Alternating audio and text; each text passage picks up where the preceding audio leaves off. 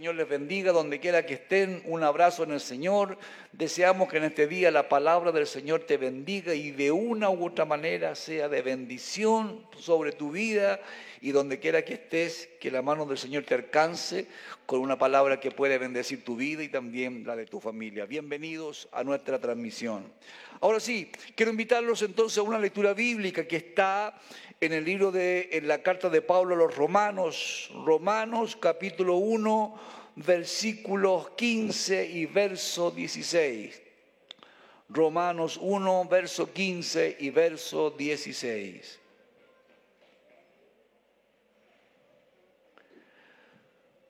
Y le doy lectura en el poderoso nombre de nuestro Señor Jesucristo y dice así la palabra del Señor. De allí mi gran anhelo de predicarles el Evangelio también a ustedes que están en Roma. A la verdad no me avergüenzo del Evangelio, pues, pues es poder de Dios para la salvación de todos los que creen, de los judíos primeramente, pero también de los gentiles. Que Dios bendiga la lectura de la palabra del Señor. Y antes de orar, se me había olvidado también eh, agradecer al Señor por la vida del hermano Hernán y por la Belén, que ya estuvo con algunas complicaciones, pero ya está eh, tiquitaca, como decimos nosotros, y la hermana, hermana Cecilia también, así que una, una tremenda bendición de verlo aquí nuevamente. Les comenté a los hermanos el domingo pasado que estaban ahí por precaución también. Pónganse en pie, vamos a orar al Señor, vamos a hacer una breve oración, vamos a disponer el corazón para que Dios en esta mañana a pesar que el día como que estuvo medio tristón, no sé si, lo ha notado, también sea de, bendición para, para todos ustedes. Vamos a orar. Eterno, bendito y soberano Padre Celestial, vamos delante de tu presencia por los méritos de Jesucristo, te ruego que sea tu palabra ese maná especial, esa palabra que hemos venido a buscar en este día y que podamos ser edificados a través de ella, Señor. Yo te ruego que tú pongas la gracia, las palabras y, y las frases propicias para que el mensaje de tu palabra en esta mañana pueda ser, Dios mío, asimilado, recibido y provoque la bendición que tu palabra siempre provoca en nuestras vidas, Señor. Te damos gracias y disponemos en esta mañana el corazón para poder decir una vez más, como, como, lo, hemos también leído en tu palabra, Habla, Señor, que tu siervo y que tu sierva escuchan y te damos gracias porque sabemos que de una u otra manera seremos bendecidos. Te lo rogamos y te lo pedimos por Jesús, nuestro Señor y Salvador. Amén y amén. Demos la gloria al Señor. Gloria a Dios, gloria a Dios, gloria a Dios para siempre. Tomen asiento, por favor. El título de mi sermón de esta mañana es, quiero hablar sobre el poder del Evangelio. Amén.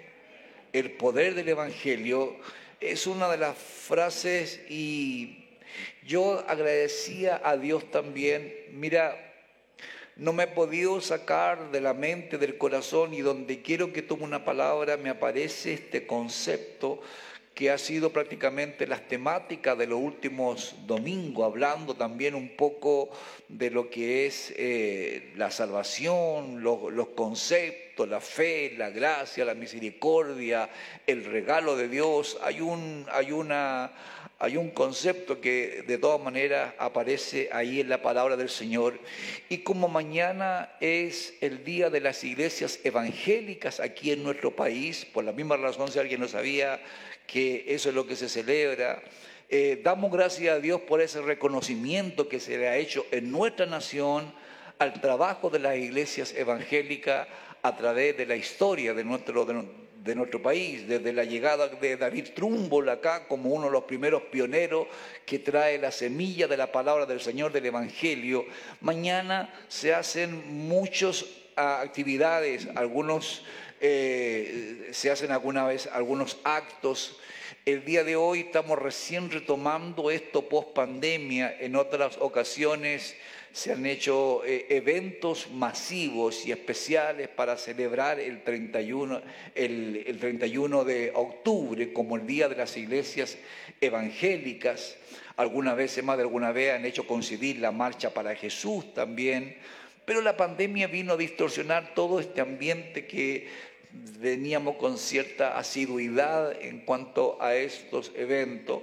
Pero, sin embargo, eh, Gracias a Dios ya por lo menos el día de hoy estamos recordando algo tan trascendental como es qué bien le ha hecho el Evangelio a este país. Amén. Qué hermoso ha sido la palabra de Dios a cada una de nuestras familias. Y yo no podía dilapidar este día para poder aprovechar entonces esta oportunidad, esta coyuntura que me da este ambiente histórico, este festejo, este, o este día festivo como es el día de mañana, para poder hablar sobre el poder del Evangelio. Este Evangelio que cambia vidas, este Evangelio que un día también irrumpió en tu vida o en la historia de tu familia y que, y que eres eh, reminiscencia, resultado de esa bendición. Y creo que es algo maravilloso cuando lo miramos bajo ese objetivo. Pero permítanme comenzar haciendo una pregunta que quizás es lo que también monopolizó mi atención escribiendo un poco sobre esta, esta palabra. ¿Se predicará el Evangelio en todas las iglesias del día de hoy? Uno se hace esa pregunta y aunque la respuesta parecería de perogrullo, preguntar si se predica e-, el Evangelio, algunas iglesias, hay que ser honesto, han dejado de predicar el Evangelio, simplemente. Déjeme que un poco me sumerja en esto. Resulta alarmante el poco uso de la palabra en las, en las predicaciones que uno a veces va escuchando, uno que va también informándose. Hay noticias, muchas que van alimentándote para ir construyendo un concepto. Muchas personas son a veces ignorantes del poder que tiene el Evangelio. Hay gente que cuando hablamos del Evangelio conoce la palabra evangélicos o la palabra evangelio, pero desconocen, ignoran profundamente qué es lo que es el Evangelio. Hay iglesias también que han abandonado la palabra de Dios y han comenzado a inventar su propia filosofía usando versículos a veces sacados de contexto, de, forma que puedan suplir a veces eh, llamándose... Llamándose evangélicas a pesar de algunas, algunas eh, distorsiones que hay, pero la verdad que distorsionan la revelación de Dios para, a veces para favorecerse a sí mismas. No quiero entrar mucho en esos detalles porque entraría en denigrar de repente algunas corrientes que hay con unas fuertes críticas hacia lo que es la teología que predican, muy alejado de lo que es la verdadera palabra de Dios. Pero eh, eso quizás dejémoslo para, otro, para otra ocasión. Otras iglesias también han caído en, el, en un moralismo terapéutico. Mira lo que, la palabra que estoy usando, moralismo terapéutico. ¿A qué me refiero? Que buscan que las personas vivan de acuerdo a una moral con principios bíblicos, por supuesto, pero que no, se, que no atacan el verdadero problema de la gente, que es su corazón pecaminoso y también las consecuencias de ese corazón pecaminoso.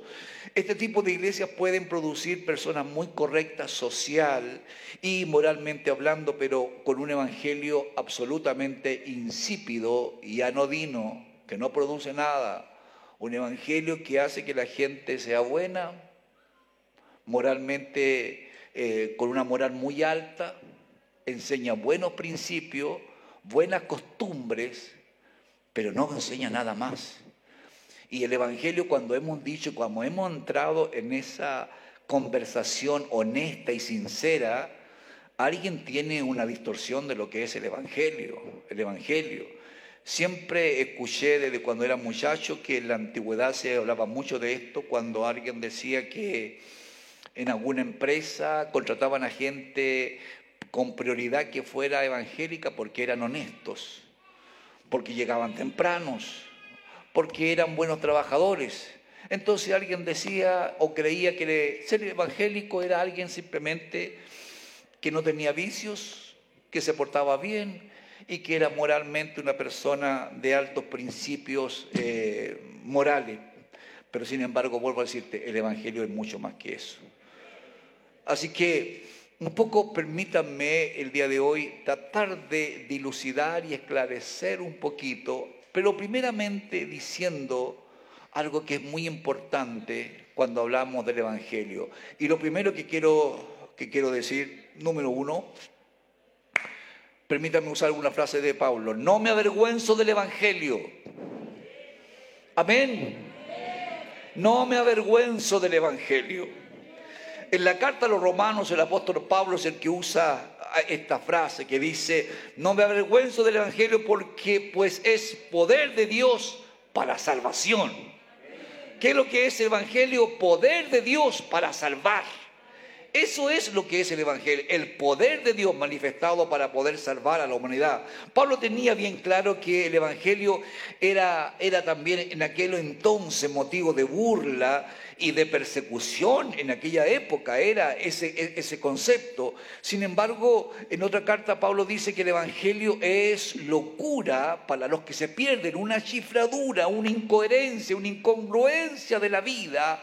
Era para muchos en la antigüedad y hasta el día de hoy más de alguien encuentra el Evangelio como una rama extrema de la, de la religiosidad, del fanatismo, un poco le colocan ese concepto también, producto también que hay algún algunas, tendencias también religiosas un poco extremas que hacen también que eso tenga algún tipo de validez.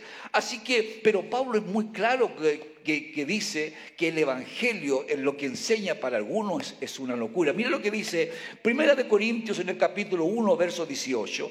Pablo dice, el mensaje de la cruz es una locura para los que se pierden. En cambio, para los que se salvan, es decir, para nosotros, este mensaje es poder de Dios. Alabado sea el Señor. Alabado sea el Señor. Hablar de la cruz, de la obra de Cristo, de cómo nos salva a través de la, del sacrificio de Jesucristo en la cruz, para algunos es un tema como demasiado denso, demasiado exagerado. Eh, ok, que hay gente siga, siga con eso, pero para los que creen verdaderamente, el, el Evangelio es poder de Dios para salvar a las personas. Alabado sea el Señor. Déjame que te lea otro verso más que corrobora un poco lo que estoy diciendo en esta mañana. Primera de Corintios capítulo 1, verso 23, agrega lo siguiente. Dice, mientras que nosotros predicamos a Cristo crucificado, este mensaje es motivo de tropiezo para los judíos y es una locura para los gentiles. Alabado sea el Señor.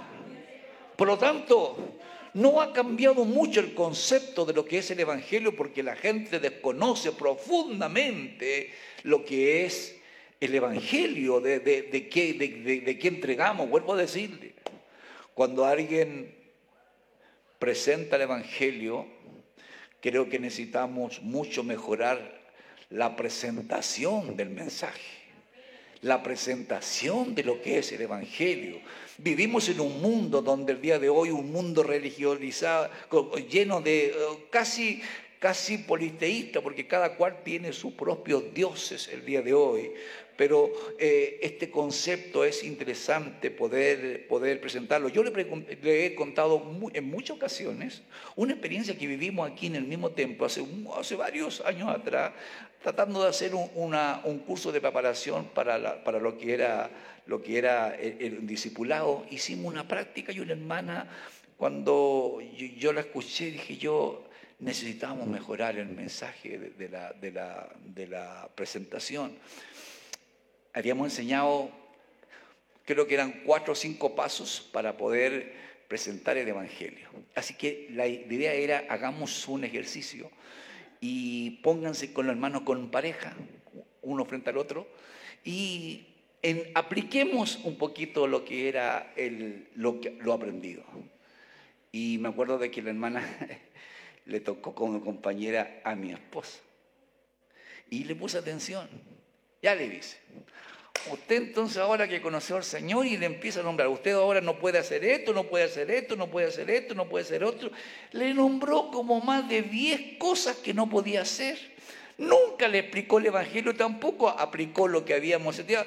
Tenía en su mente eh, que esa era la forma de predicar, de, de enseñar o de presentar el Evangelio. Y el día de hoy seguimos diciendo lo mismo. Necesitamos mejorar la presentación de lo que es el Evangelio. ¿Le ha sucedido alguna vez que alguien habla, a veces entregamos o hablamos del Evangelio o entregamos a veces una palabra y alguien nos mira o cree que estamos demasiado fanatizados con el, con el concepto. El tema es que si no le ha pasado, significa que tal vez usted ha dejado de hablar del Evangelio, porque si no te ha pasado, es porque a lo mejor muy pocas veces te pones a hablar de lo que hoy es necesario que tengamos en nuestra vida. Debemos soportar a veces las burlas y la persecución porque es parte también del Evangelio. Hablamos de algo que la gente encuentra incoherente. Una, de hecho, hasta la propia religiosidad le ha costado entender el Evangelio.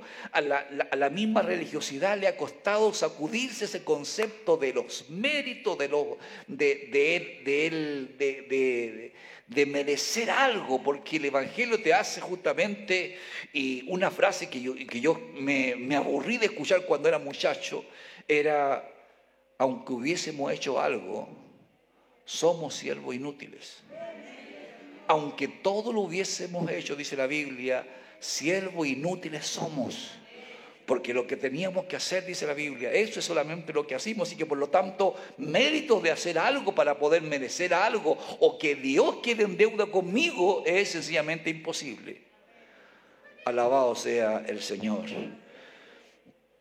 Por lo tanto, el ejemplo del apóstol Pablo que nos da es una, es una medida muy linda eh, cuando hablamos de que no debiéramos avergonzarnos de lo que hoy presentamos y de lo que hoy bendice tu vida. Mira lo que dice Hebreos en el capítulo 12, 12, verso 2, dice, fijemos la mirada en Jesús, el iniciador y perfeccionador de nuestra fe, quien por el gozo de la, digo, quien por el gozo que le esperaba soportó la cruz, menospreciando la vergüenza que ella significaba y ahora está sentado a la derecha del trono de Dios. Alabado sea el Señor.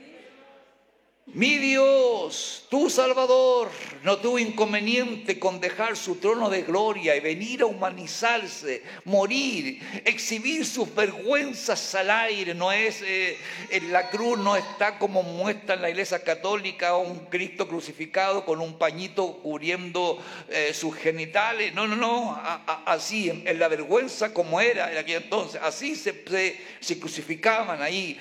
Y, dice que menos, dice, dice que él murió en la cruz menospreciando la vergüenza de poder sufrir y padecer de la manera. No sé si alguien, a mí me gustó que de una u otra manera algo nos sensibilizara desde tiempo en tiempo, cuando Mel Gibson hizo su, la película de la pasión de Jesús, porque mostró y quiso eh, eh, se asesoró por, por historiadores bíblicos para poder mostrar la crueldad de la cruz la crueldad de la cruz, porque ya nos habíamos puesto casi medio romántico con tanta película en Semana Santa, que, no, que ya prácticamente uno quedaba como demasiado contado, y sin, embargo mostró un poco ese concepto que no, que no hacía entender, caramba, todo eso, y además la vergüenza de ser exhibido ante todos los demás, pero sin embargo menospreció la vergüenza por amor a ti y a mí. Jesús, dice la Biblia, menospreció esa vergüenza y soportó el sufrimiento en la cruz. Nosotros, por lo tanto, el día de hoy debiéramos hacer lo mismo. Nunca te avergüences de lo que es, de la bendición que ha caído sobre tu vida. Si nosotros hacemos esto, vamos a demostrar que verdaderamente hemos creído en el Evangelio y por lo tanto vamos a ser salvos del juicio que viene a este mundo, porque este mundo va a ser juzgado. Y este es un poco el Evangelio el que el Señor vino a mostrar su gracia y su misericordia. Porque el Evangelio, simplemente como dije antes, es poder para salvación. Y no debemos avergonzarnos nunca de él como es como alguien que dijera, alguien se podría avergonzar de poder decir tengo el auto, el mejor auto del mundo, el último modelo, o tengo la mejor casa que en la vida alguien puede construir. Alguien podría avergonzarse de eso, sería una soberana estupidez, ¿verdad? Porque ¿quién se podría avergonzar de, de andar en algo así? Sin embargo, tú tienes la bendición más extraordinaria que un ser humano puede alguna vez recibir. Y el día que eh, eh, llegues a las moradas celestiales, va a ser tanto tu alegría, tu gozo, la percepción de lo que vas a, recibir, que dice la Biblia que vas a saltar como un cordero, como, como, como un animal eh, que, que no haya cómo expresarse, que salta de alegría, expresando la gratitud que Dios ha tenido contigo. Alabado sea el Señor. Así que como el poder de, salvación, digo, para nosotros es algo que debiéramos entender, no me avergüenzo, ahí entiendo las palabras de Pablo, no me avergüenzo del Evangelio, porque el Evangelio es poder de Dios para salvación. Alabado sea el Señor. Segundo punto que quiero tocar, una pregunta, una vez más, entrando en el mismo concepto, ¿qué es el Evangelio? Si alguien el día de hoy, después te voy a explicarte por qué estoy diciendo esto. Suena, suena absurdo que esté diciendo que es el Evangelio si todo acá se supone que somos evangélicos. Pero ya te voy a explicar eso.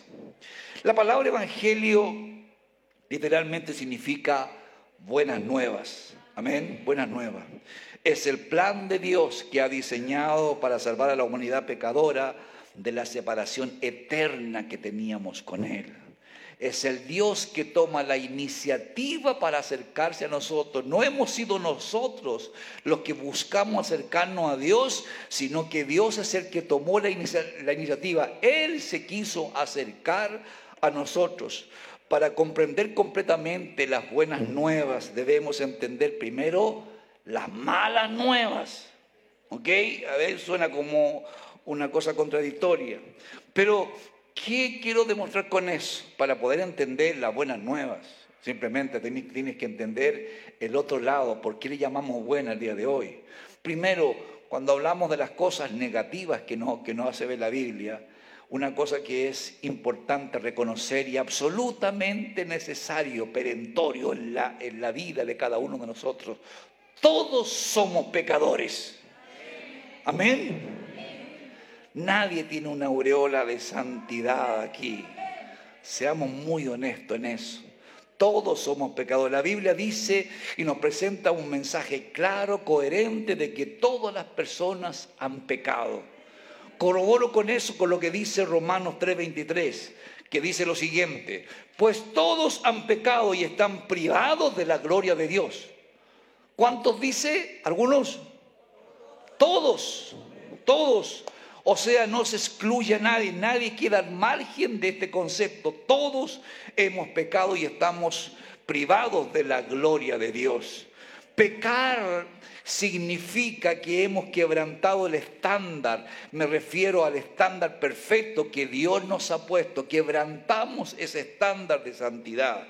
A consecuencia de la caída de, de Adán y Eva en el huerto de Edén, que somos representados este, eh, eh, en, Adán y Eva, cada parte de nosotros ha sido corrompida, y hay que ser honesto, corrompida por el pecado, o sea, ha sido corrompida nuestra mente, nuestras emociones y nuestra carne. Todo nuestro ser ha sido corrompido por el pecado. Por esa misma razón, en domingos pasados hablábamos de que el día que suene la final trompeta, lo primero que va a ocurrir es que se va a producir la redención de nuestro cuerpo. Tu cuerpo para encontrarse con Dios tiene que ser transformado. Amén. ¿Por qué? Porque vivimos en una, en una, en una naturaleza con una esencia pecaminosa, pecaminosa. Y para poder encontrarnos con Dios vamos a ser transformados. Recordemos también algo que es interesante recordarlo solamente, porque sé que todos ustedes lo, saben. Recordemos también que el castigo por el pecado es la muerte. Taxativo, no hay cómo discutirlo. La paga del pecado es la muerte. Romanos 6:23 dice, y nos recuerda esta verdad, dice, porque la paga del pecado es muerte, mientras que la dádiva de Dios es vida eterna en Cristo Jesús, nuestro Señor. Dádiva significa regalo, el regalo de Dios. ¿Cuál es esta paga si alguien a lo mejor se hace esa consulta interna? la paga es, se refiere a lo que comúnmente se entiende que es el dinero que se paga o se recibe por un trabajo o servicio realizado.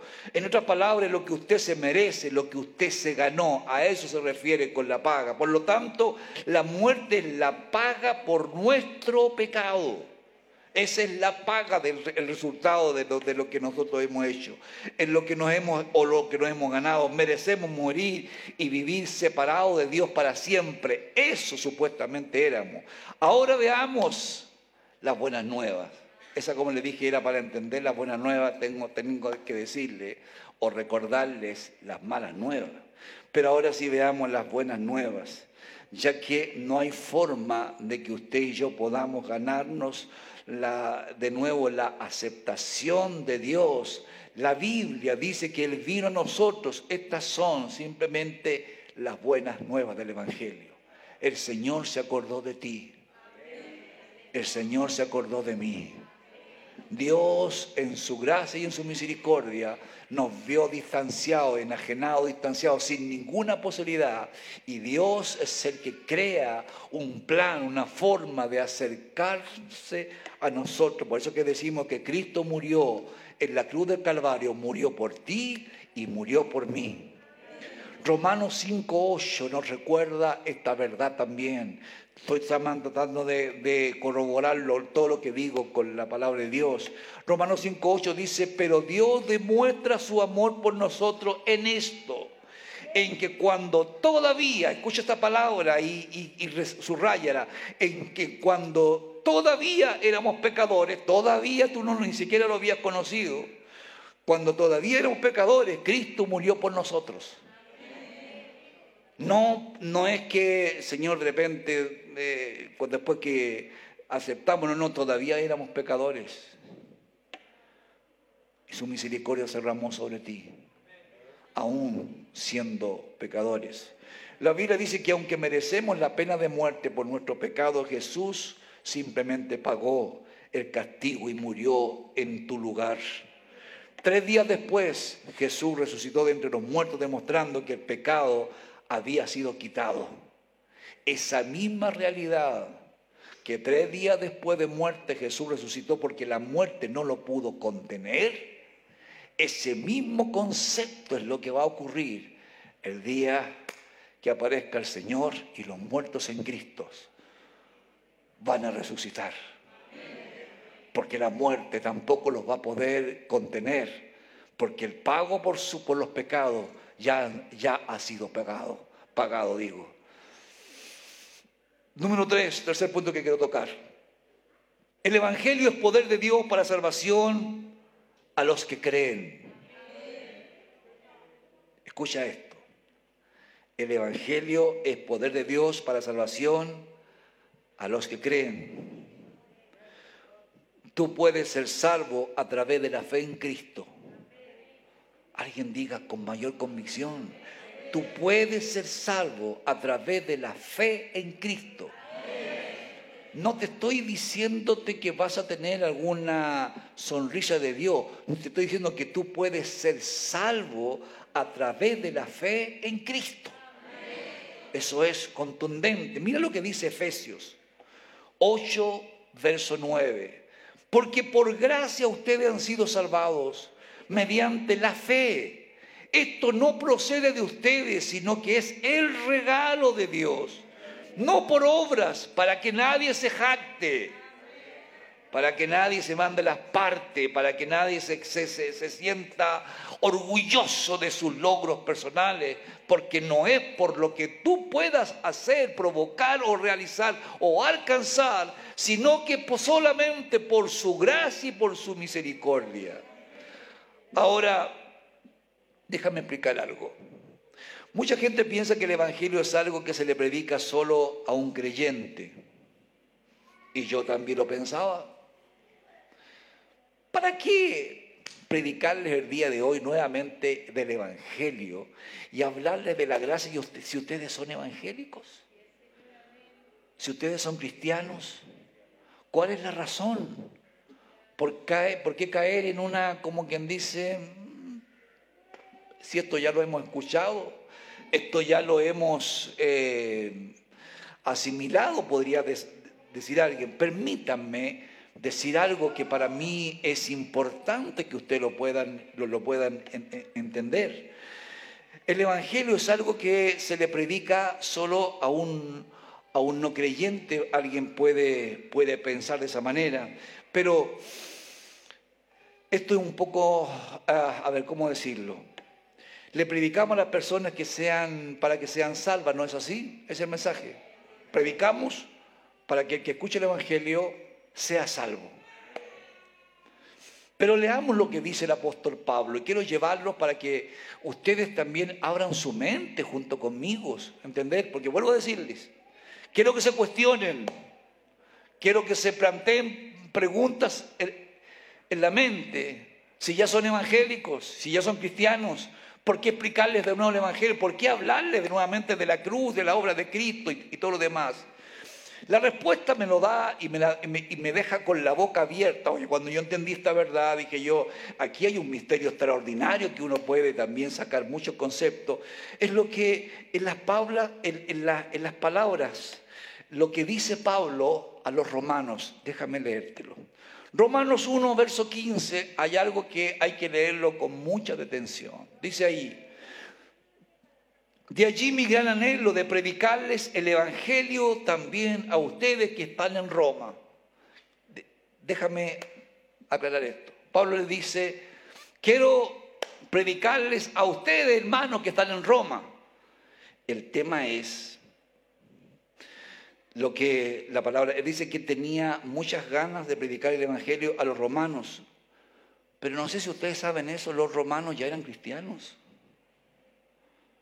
Ya se habían convertido.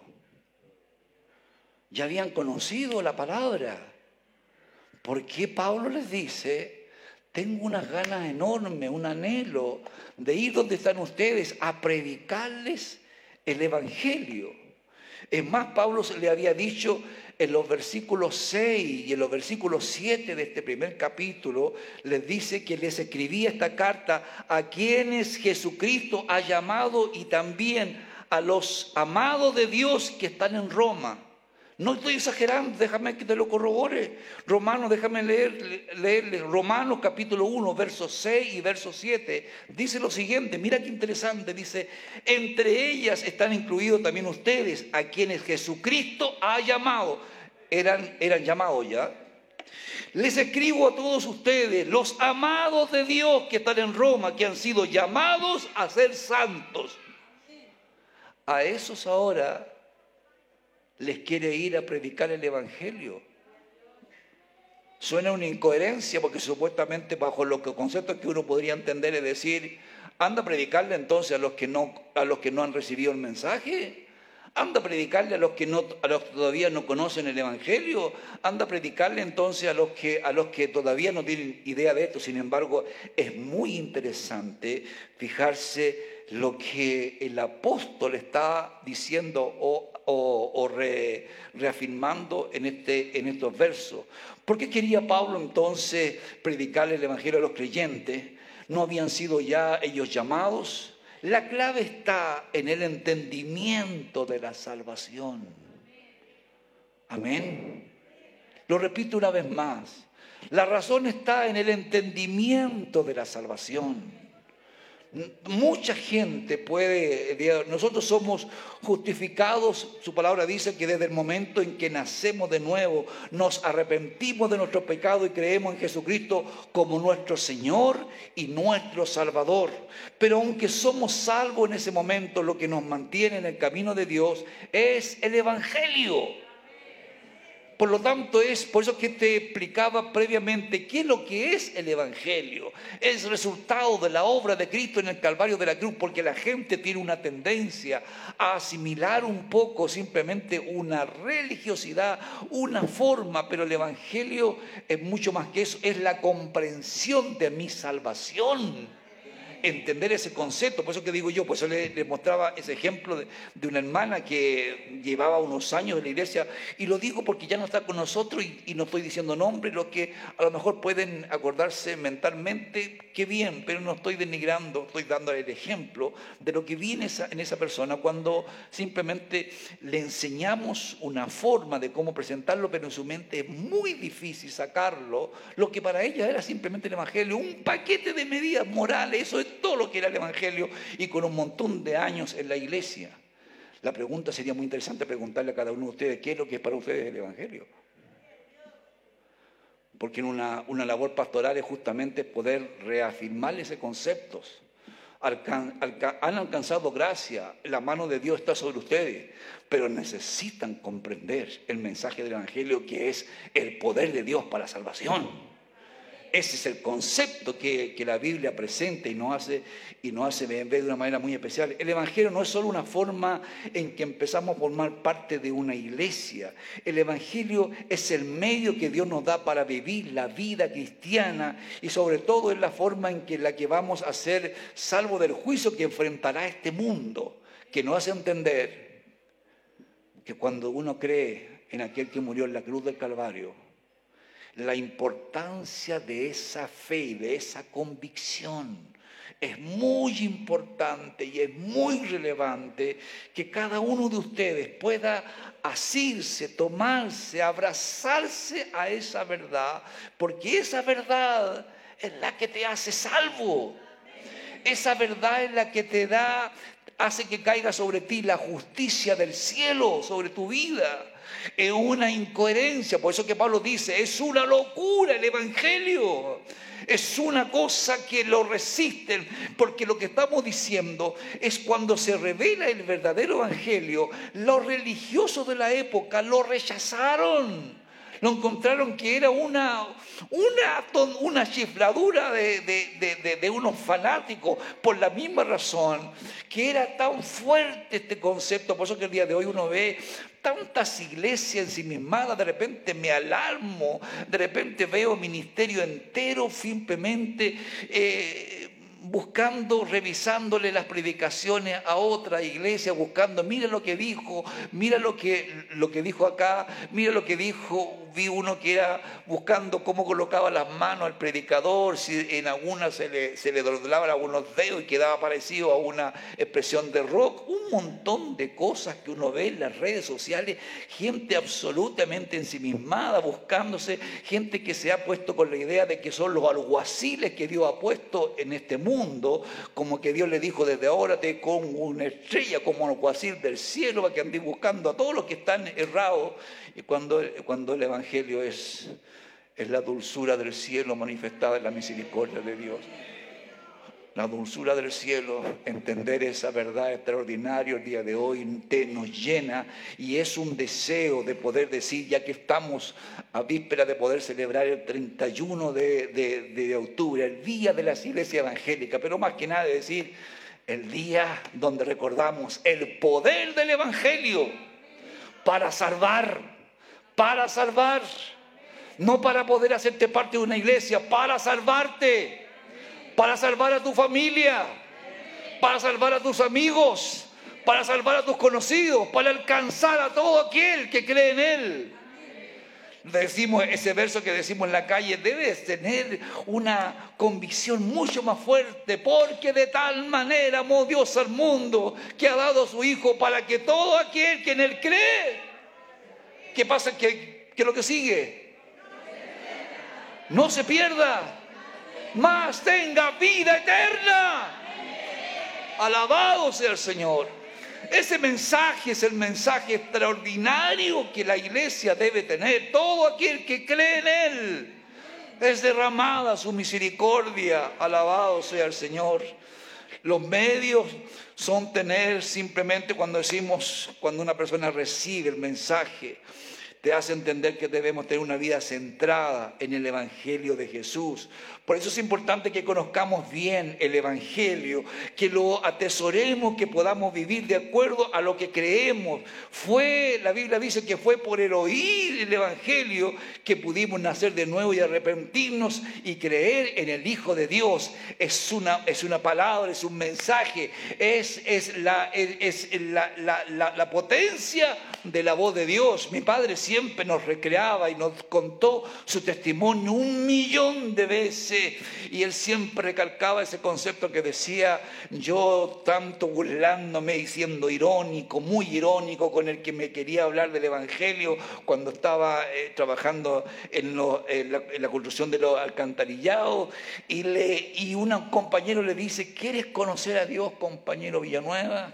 Y él dice, me quise burlar porque encontré tan absurdo que alguien me quisiera como presentar a su, compadre, quieres conocer a Dios, como que porque tenía la idea religiosa, que Dios está allá tan lejos, tan distante, pues hay más razón que necesitamos a tantos intercedores, a tantos santos que, no, que, intercedan y con un error tremendo. Así que la gente tiene como un Dios tan lejano, tan distante. Y él le dice, la Biblia dice que todo el que pide recibe. Solo esas palabras que todo el que pide recibe. Dice que en, en el momento, dice que es como que le abrieron la cabeza de par en par. Dice que en ese momento él entendió lo que nunca había entendido. Eso no fue la elocuencia del hombre. El hombre no, no tenía una gran grandilocuencia, una gran preparación teológica, no tenía estudio, no era un, un evangelista. Sin embargo, es la palabra de Dios que provoca algo en ti. Cuando tú hablas, dice la palabra de Dios, que es Cristo fluyendo a través de tus labios. No te preocupes a lo mejor porque no tienes alguno las competencias suficientes o necesarias para el mensaje. Es el Señor el que se encarga de usar una de tus frases. Una palabra es la que provoca que, la, que se abra la mente, el entendimiento. Eso es la obra. Por eso que Pablo dice, Pablo sembró, Apolo cegó, pero el, el éxito, el resultado, el que provoca el milagro de la salvación, ese es el Señor. Ese es el Señor. Y ahí es donde uno va entendiendo una verdad verdaderamente ah, algo maravilloso. ¿Y, ¿Y por qué necesitamos? Necesitamos que más personas se atrevan a predicar el Evangelio, no las reglas de la iglesia no la costumbre de la iglesia, no los conceptos distorsionados de los que algunos presentan lo que es, como le dije, esa iglesia. Quiero que la iglesia deje de tomar, deje de fumar, deje de hacer esto, deje de hacer esto. Eso, esa es la obra del Espíritu Santo regenerando vida. El Evangelio es otra cosa. Mira, mira la, la, importancia que tiene el hablar y predicar la palabra de Dios. Romanos en el capítulo 10, verso 17, dice, Así que la fe viene como resultado de oír el mensaje. Y el mensaje que se oye es la palabra de Cristo. Alabado sea el Señor. Viene como resultado de oír el mensaje de la palabra, la palabra de Dios. Por eso que les decía al principio, mira lo que Pablo dice. A ustedes, hermanos, están en Roma. A ustedes, a los santos, a los llamados a los, que Dios tiene considerado, a ustedes quiero ir a predicarles el Evangelio. Mira que suena incoherente. Porque todos necesitamos, aunque digamos, conocer el Evangelio, conocer una iglesia, conocer una rutina religiosa, como quieras llamarlo, necesitamos perfeccionar el Evangelio que hemos recibido. Necesitamos hacernos sabios para presentar la salvación para no, vuelvo a decir, para no presentar simplemente una historia religiosa nada más. Por eso que me sorprende la palabra del apóstol cuando le habla a los romanos y le dice a ustedes, vuelvo a decirle, y estos ya eran evangélicos, estos ya eran cristianos, estos ya eran llamados, estos ya habían recibido al Señor. Sin embargo, Pablo le dice, a ustedes quiero ir a predicarles el Evangelio. Qué interesante. Número cuatro, y voy terminando. Debemos creer en el debemos crecer, digo, en el conocimiento del evangelio. Amén.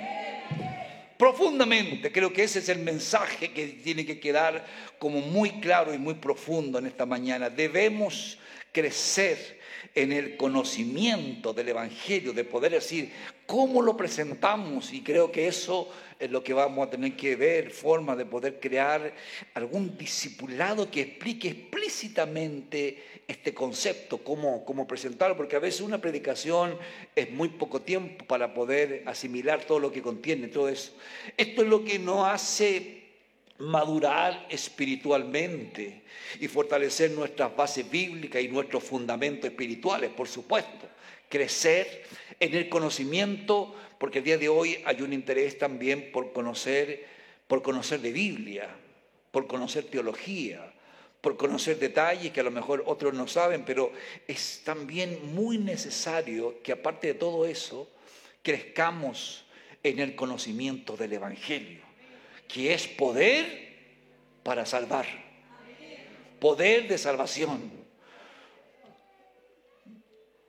El Evangelio, cuando uno viene, eh, el Evangelio no nace en la iglesia primitiva, ni nace cuando Jesús muere en la cruz del Calvario.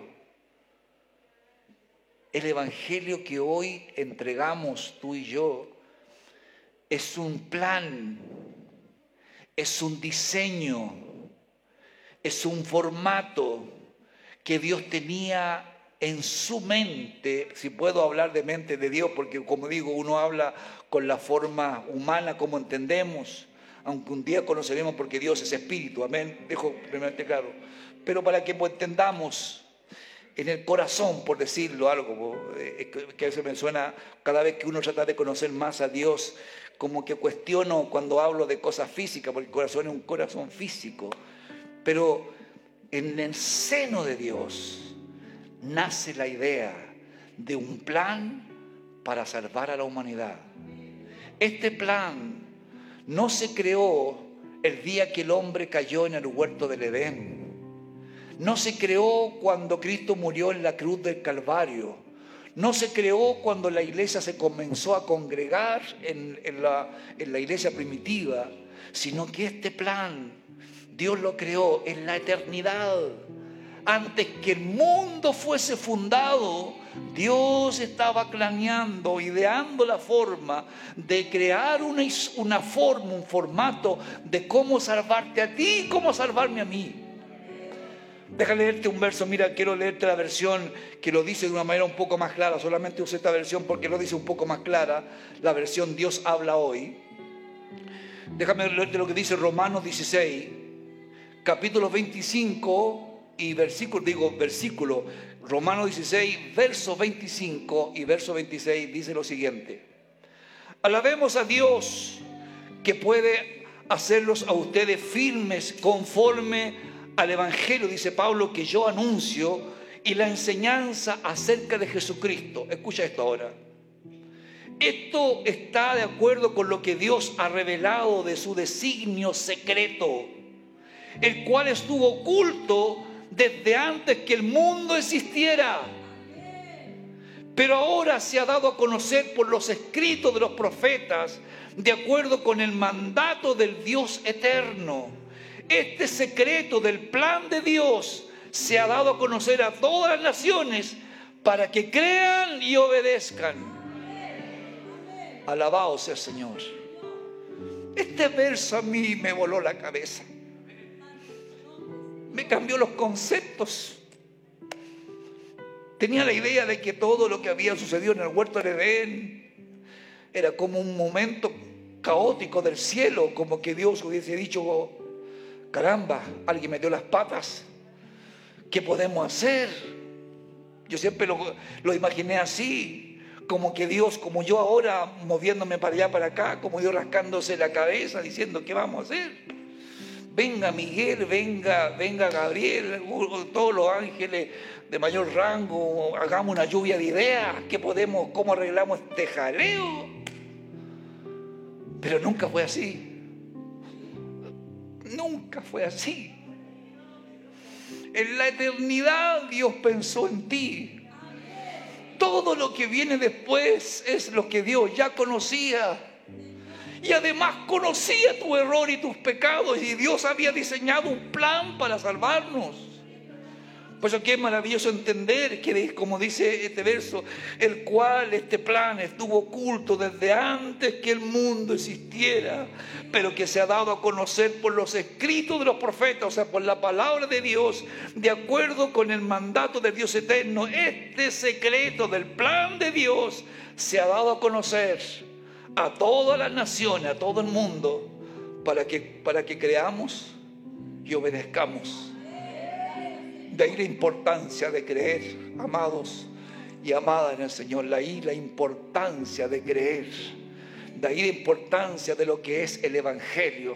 Por eso que la palabra de Dios puede decir algo extraordinario y, y, dice cosas que son a veces incoherentes para un religioso. Porque decir esto sin un contexto mejor a alguien. Pero mira, solo el Evangelio puede decir esta frase, esta, esta frase extraordinaria. Romanos 10, verso 13 dice ahí, todo el que invoca el nombre del Señor será salvo. Todo el que invoque el nombre del Señor será salvo. Eso es una chifladura en la religiosidad, una incoherencia.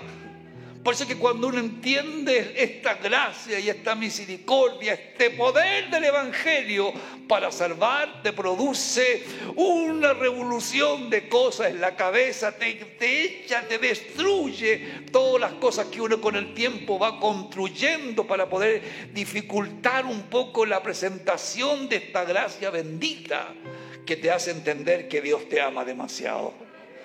Alabado sea el Señor, que Dios ah, verdaderamente te coloca en un escenario verdaderamente extraordinario. Por eso que Dios en esta mañana te bendiga. El Señor te bendiga. Quiero decirte algo extraordinario para que te vayas con ese pensamiento. Tú y yo, ah, ah, alabado sea el Señor, has recibido el poder de salvar vidas has recibido de parte de Dios el poder de salvar vidas. En tu boca, en tu palabra, cerca de ti está la palabra, dice también uno de los versos bíblicos. En tu, en, tu, boca y en tu corazón, porque con el corazón se cree para la justicia, pero con la boca se confiesa para la salvación. Alabado sea su nombre, se confiesa. Creo en ti, Señor. Alabado sea su nombre. El creer te da ese escenario verdaderamente extraordinario. Y esa fe, esa convicción te hace entonces una revolución. El Espíritu Santo inunda tu vida. No necesitas que alguien te venga a decir lo que tienes que hacer o lo que agrada a Dios, porque el Espíritu te va a empezar a revelar. Te incomoda cuando a veces no estás de acuerdo a su voluntad. Pero parte con ese acto extraordinario cuando tú crees, este diseño, este plan de Dios es verdaderamente extraordinario. Así que por eso podemos decir el día de hoy, cuando entiendes esta verdad, tú dices, eres digno de toda gloria, de toda alabanza, de toda mi gratitud. Alabados al Señor. Eres digno que el día de hoy te odie un rey te alabe a pesar de la, de dificultad y de los desiertos que esté pasando. Eres digno de mi alabanza, Señor. Porque entiendes una verdad extraordinaria que no tiene que ver con las cosas a veces que uno, que uno tiene, esa religiosidad tanto que simplemente viene con una, con una carga encima. La, religiosidad te hace entender que de repente son tantas las cosas que tienes que hacer. Conocí un evangelio que, me salvaba una semana y la otra semana me condenaba. Volví a escuchar a otro que me, hablaba de misericordia, me salvaba. Y, venía otro predicador y me hablaba de, de, algo contrario. Así que pasaba entre condenación y salvación cuando dice, qué error será más grande. Porque cuando cae sobre ti esta gracia, recibes salvación y vida eterna. Y te tomas de ella y vives bajo esta palabra. Refleja la coherencia de lo que has creído con tu vida. Y ahí comienza el verdadero cambio. Algunos creen que a, través de los cambios yo voy a poder, como que Dios, yo tenía la idea como que siempre Dios llegaba a la iglesia y mandaba un ángel con una lista a ver cómo vino, vino hoy día, bien. Eh, cómo se portó la semana es como con los niños cuando le, colocan una estrellita en, en, los jardines infantiles. Uno tiene esa idea de Dios. Mi padre me dijo algo que me cambió mi mente. Yo era, había llamado, había sido llamado predicador hacía muy poco tiempo. Y mi idea inicial cuando llegaba a la iglesia, y cuando uno es predicador nuevo, te gustan los mensajes que te hacen pedazos, que nos dejan mono parado, que nos dejan mono parado. Ese era un buen mensaje. Había escuchado y había hacía poco que había venido los predicadores de, un ministerio que se llamaba Ministerio Carcelario, que eran los que predican en las cárceles. Y un día jueves le dieron la predicación acá. Voy a pelarlo un poquito al, hermano, lo voy a pelar. No sé cómo se llama, pero lo voy a pelarlo. Mira, nos predicó un evangelio tan como, como decirlo, como descalificador. Me acuerdo que estábamos aquí y el día, fue un día jueves, las, el coro se colocaba abajo en aquello entonces, cuando el día jueves. Y me acuerdo que dijo, estaba predicando de la gloria de Dios, que la gloria de Dios la gloria siempre era para Dios. Y miró a la, a la, a la que estaban tocando la bandolina dijo, y pensáis que tocáis bonita, farsúa, le decía. La gloria es para Dios. Así, en, ese, en ese ambiente.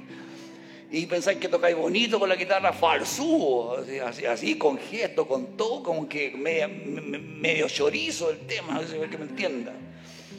Entonces cuando uno entiende eso, cree que ese es un mensaje que a todos les gusta, porque a varios, hay que reconocerlo, a varios les gustó, a varios les gustó. Mi padre me dijo una vez, nunca olvides que los que vienen a la iglesia a veces vienen hechos tiras espiritualmente, destruidos, después de haber metido la pata, destruidos espiritualmente, otros pasando tormentas o desiertos en la vida, con cosas horribles. Y tu mensaje tiene que ser de esperanza en Cristo Jesús. Alabado sea el Señor. Si llegaste hoy día con tu peor semana espiritual, mira qué hermoso es doblar la rodilla al Señor y acordarte que no estás delante de un juez, sino que estás delante de aquel que te amó y te, y te, sacó de las tinieblas a su luz admirable. Lávate en la sangre de Cristo. Lávate en la sangre de Cristo. Restáurate espiritualmente. Y deja que el Señor el día de hoy te perdone y sale no renovado de este lugar. Porque eso es lo que tiene la gracia. Te da esa cualidad que no te lo da ninguna religión el hecho que el Señor, con su obra maravillosa, el apóstol Juan dice una verdad, dice, si hubiésemos pecado, y la verdad que ¿quién no ha pecado? Pero Juan dice, si hubiésemos pecado, y él dice, abogado tenemos delante de Dios el Padre, a Jesucristo el justo. Alabado sea el Señor, por eso que, el escritor del libro de Hebreo dice algo extraordinario. Acerquémonos confiadamente delante del trono de la gracia para alcanzar misericordia y oportuno socorro. Alabado sea el Señor. Cuando entiende eso el Evangelio, el Evangelio se vuelve dulce. El Evangelio se vuelve una bendición, no una carga. Alabado sea el Señor. Por eso que Dios en esta mañana te bendiga como dije, has recibido el poder de salvar vidas. Y esa palabra es la que tiene que estar en tu mente y en tu corazón. Puedes cambiarle la historia. La historia no de un momento, porque uno de repente puede a veces bendecir a alguien por un momento. Le puedes cambiar la historia de la eternidad a una persona. Sí, Señor, la historia de la eternidad. Y cada vez que pasa el tiempo me gusta más hablar de eso. Cuando uno es joven, cuando uno es muchacho, sabes que tienes muchos años para allá. Cuando pasáis los 50, empezáis a pensar cuánto te queda. No, seamos muy honestos, no sé cuánto, de aquí pasaron los 50, pero me pasó eso. que ya no cuento cuánto tiempo de futuro, digo, cuánto me va quedando. Y es el tema. Por lo que tomarme esta palabra me bendice, me bendice, me bendice. Me hace entender un poco lo que hemos recibido. Te bendigo, Señor, el día que abriste mi mente primeramente. Mi mente, entender ese concepto de sacarme un poco la religiosidad que uno tiene para poder entender a lo que es el Evangelio. Y, con, y con dolor a veces ver, como digo de hoy, como partía diciendo, se predica el Evangelio en todas las iglesias el día de hoy, es un tanto cuestionable, un tanto cuestionable. Si estás en las transmisiones viendo, jamás creo que me habría atrevido a decir esto pero cuestiona el mensaje que a veces recibes. Si no lo estás entendiendo, si no te están enseñando claramente cuál es el Evangelio y si simplemente te enseñan costumbre religiosa, cuestiona lo que estás recibiendo. Porque el Evangelio es mucho más. Y por alguna razón a lo mejor estás hoy día en nuestra transmisión y yo deseo que Dios abra tu mente como Dios un día dio la mía. Abra tu mente para poder entender y disfrutes el Evangelio que el día de hoy hemos recibido. Alabado sea el Señor. Que Dios bendiga su palabra y que Dios bendiga el hecho de poder comenzar a comprender. y les recuerdo este concepto. No se preocupen porque quizás he tocado varios temas estas últimas semanas, pero me bendijo mucho las palabras del apóstol Pablo. A ustedes que están en Roma, deseo ir a verlos y me cuestioné dije yo, ¿por qué le dice que quería, quiere ir a predicarle el Evangelio? Si estos eran cristianos, estos eran ya gente conocedora, porque el Evangelio hay que entenderlo.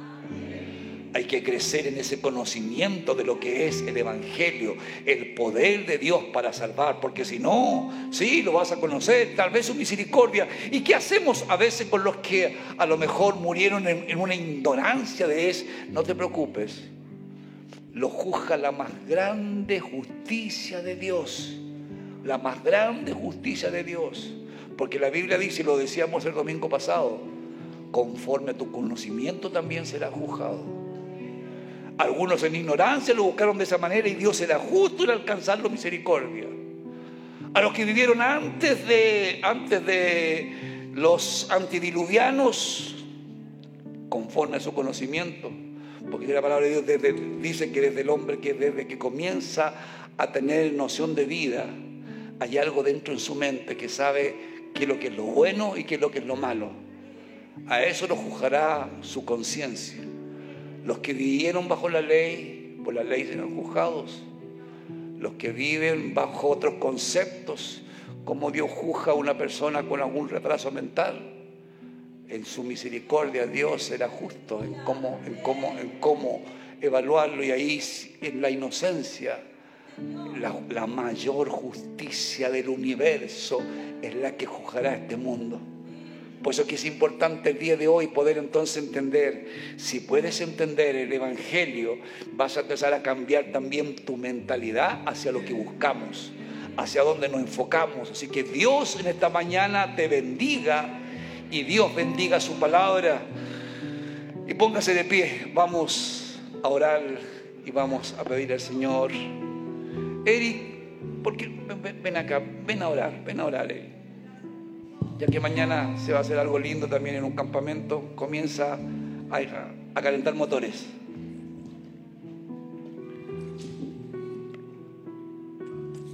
Padre, en el nombre de Jesús, Señor, te damos gracias por, por esta palabra, Señor porque abre nuestro entendimiento y nos das, Señor, lecciones de tu amor, Señor.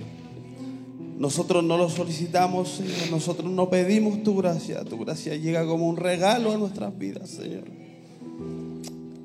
Y eso es maravilloso, Señor, porque así nos amaste, Señor. Desde que nacimos, Señor, hasta la eternidad, prometiste estar con nosotros y ese es otro regalo, Señor. Estamos abrazados, Señor, por tu amor. Estamos abrazados, Señor, cada día por tu amor, Señor. Y a veces no lo entendemos, Señor. Te damos gracias por tanta misericordia, por tanto, Señor. Porque sabemos que todo viene de ti, Señor. Y Señor, a veces no lo comprendemos. Padre, abre nuestro corazón, nuestra mente, y que esta palabra se clave, Señor, en nuestro corazón. La podamos guardar y atesorar, Señor. No para ir juzgando, sino para ir teniendo y con amor en el camino, Señor. Amando a aquel que lo necesita, así como tú nos amas a nosotros. Bendito Dios, gracias te doy. Porque esta palabra, Señor, llena mi corazón. Y yo sé que también el corazón de nuestros hermanos, Señor. Bendíceles, Señor, con, con toda